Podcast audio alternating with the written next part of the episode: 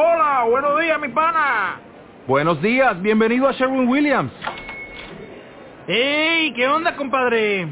¿Qué onda? Ya tengo lista la pintura que ordenaste en el ProPlus app. Con más de 6.000 representantes en nuestras tiendas listos para atenderte en tu idioma y beneficios para contratistas que encontrarás en aliadopro.com. En Sherwin Williams somos el aliado del PRO.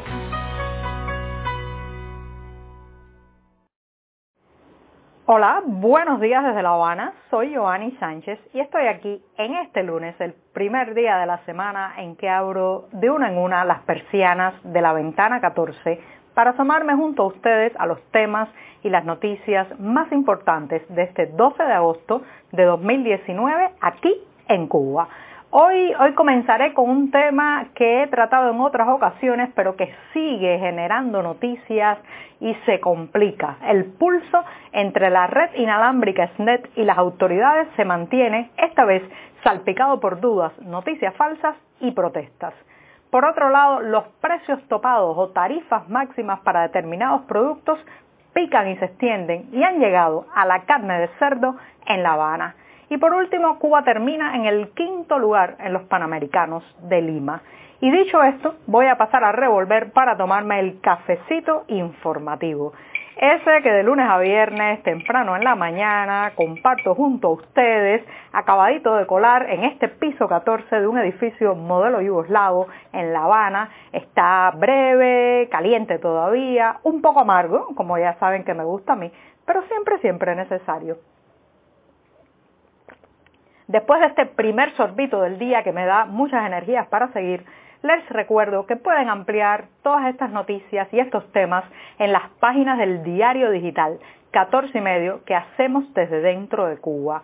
Para nuestros lectores residentes en territorio nacional, advertir que lamentablemente tendrán que hacer uso de proxies anónimos o de servicios de VPN para saltarse la censura contra nuestro sitio en los servidores nacionales. Y con esto me voy a la primera noticia, el primer tema del día, que justamente tiene que ver con la tecnología. Como saben, en Ventana 14 he hablado en varias ocasiones ya, especialmente en las últimas semanas, sobre eh, la situación que está viviendo la mayor red inalámbrica eh, cubana conocida como SNET.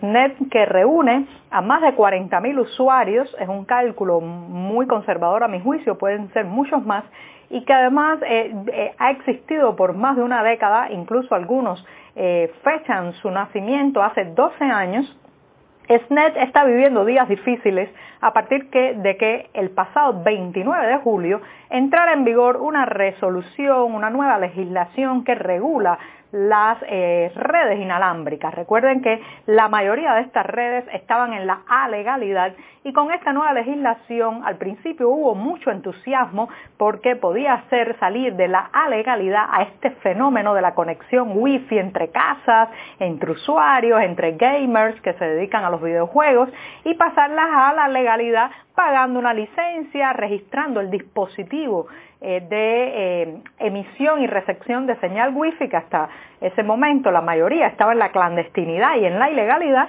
y ese entusiasmo inicial pues se ha transformado en una mueca de frustración y de decepción puesto que la legislación, como ya les he dicho, establece rígidos parámetros para la potencia en la que puede funcionar una antena, estoy pensando en un nanostation, en un dispositivo de la firma Microtip, en los bullets, y eh, eso hace que la eh, red inalámbrica SNET haya recibido un duro golpe porque la mayoría de sus dispositivos, sus nodos, las conexiones que tiene establecidas no podrían sobrevivir con el actual límite de potencia eh, que puede emitir una antena.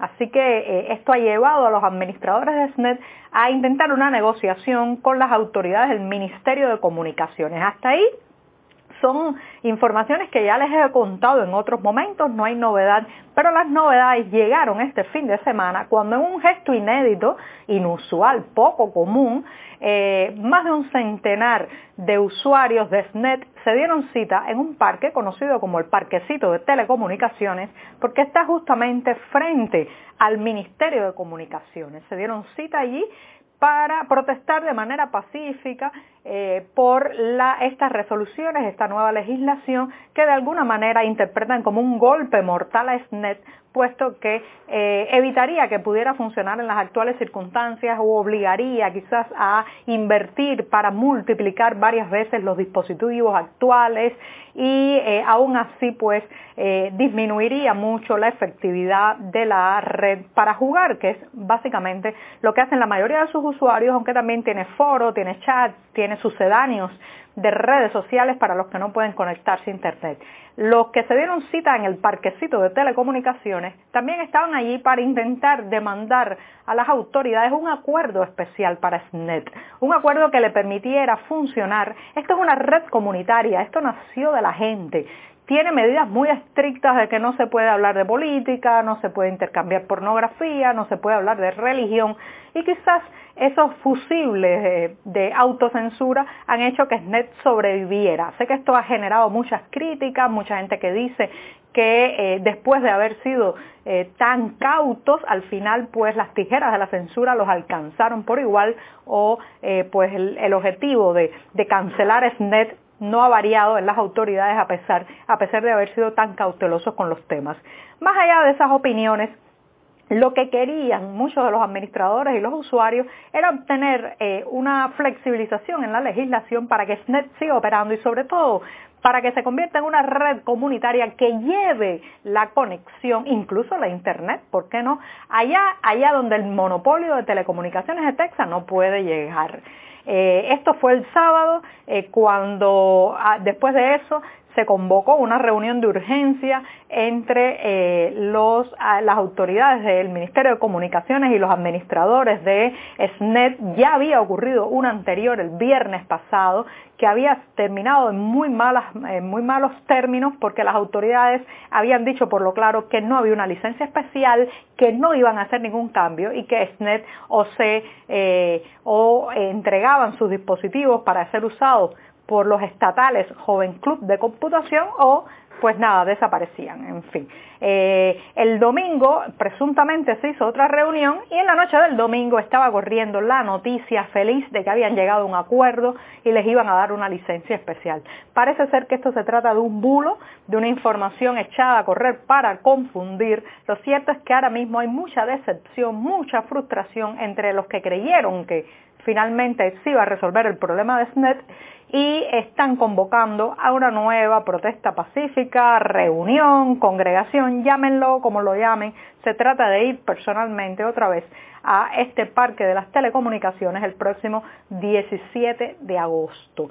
Vamos a seguir mirando esto. A mi juicio, esta es una opinión muy personal. He sido usuaria de SNET en varias ocasiones. A mi juicio, SNET incomoda al oficialismo porque es independiente, porque es algo que no pueden controlar. Amén de que esté al margen de la política, de que no se congreguen allí para hacer ningún acto disidente. Lo cierto es que existen y existen eh, a pesar de los controles y al margen de una decisión llegada desde arriba. Ya eso convierte a SNET en el enemigo y lamentablemente estamos en un momento, en una vuelta de tuerca, en que el oficialismo quiere recuperar todos los espacios de control que perdió. Díganse medios independientes, dígase SNET, dígase el paquete, en fin que SNET está ahora mismo en el centro de la diana del objetivo oficialista por terminar con ese espacio, con ese espacio de autonomía y de libertades ciudadanas. Y con esto me voy rápidamente al segundo tema, los precios topados, las tarifas máximas de productos y servicios que han ido extendiéndose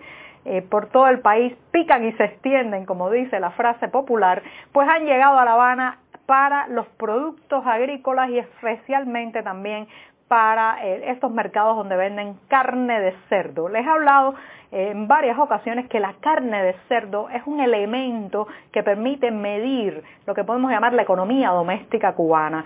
Eh, es una especie de termómetro porque eh, marca una línea entre qué familias pueden permitirse comprar una o dos libras de carne de cerdo mensualmente o un poco más y los que no pueden permitirse porque es un producto caro. Esto es una especie de Dow Jones de la economía doméstica y ahora eh, bueno, pues las autoridades intentan regular su precio y por ejemplo la pierna de cerdo, la, carne de la pierna de cerdo estará topada en 35 pesos cubanos. La paleta lo mismo, el lomo sin grasa igual, la costilla 25 pesos, el bistec de cerdo en 45 pesos y la grasa en 15. Esto es un intento por controlar los precios de un producto que ya les he dicho, eh, pues ha tenido muchos vaivenes, llegó a costar 70 pesos la, libra de carne de cerdo deshuesada en los mercados de La Habana a final del pasado año y a principios de este todavía en algunos mercados está ese precio.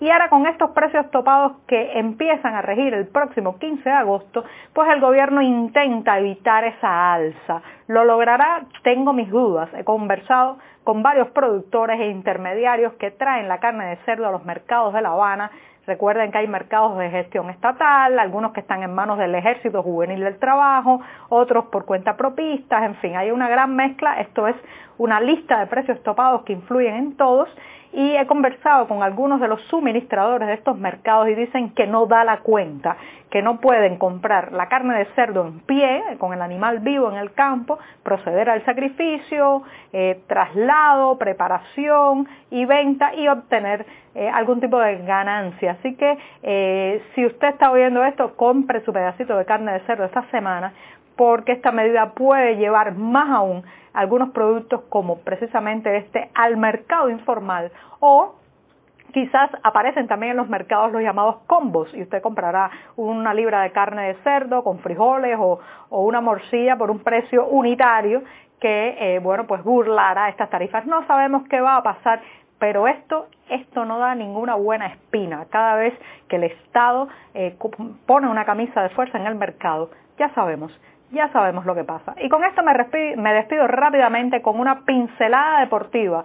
Cuba. Cuba terminó en el quinto puesto en los Panamericanos de Lima, Perú. Esto fue porque las judocas y las karatecas de Cuba eh, pues impulsaron este domingo que la isla se ubicara en este eh, quinto lugar, especialmente a partir de que la experimentada judoka y medallista olímpica Idalis Ortiz pues cumplió con eh, su rol de favorita en la categoría de los 78 kilos y entonces pudo recoger la medalla dorada. También pues eh, otra eh, actuación interesante de esta jornada dominical fue la de Andy Granda, que logró su primer oro panamericano en la categoría de más de 100 kilos masculinos. En sus combates también logró ganar y bueno, pues hizo que la isla subiera, pero ojo, todavía todavía muy lejos de las actuaciones que ha tenido Cuba en otros momentos. Así que eh, aquellos tiempos pasaron y hoy, hoy estamos en el quinto lugar. Muchas gracias y hasta mañana.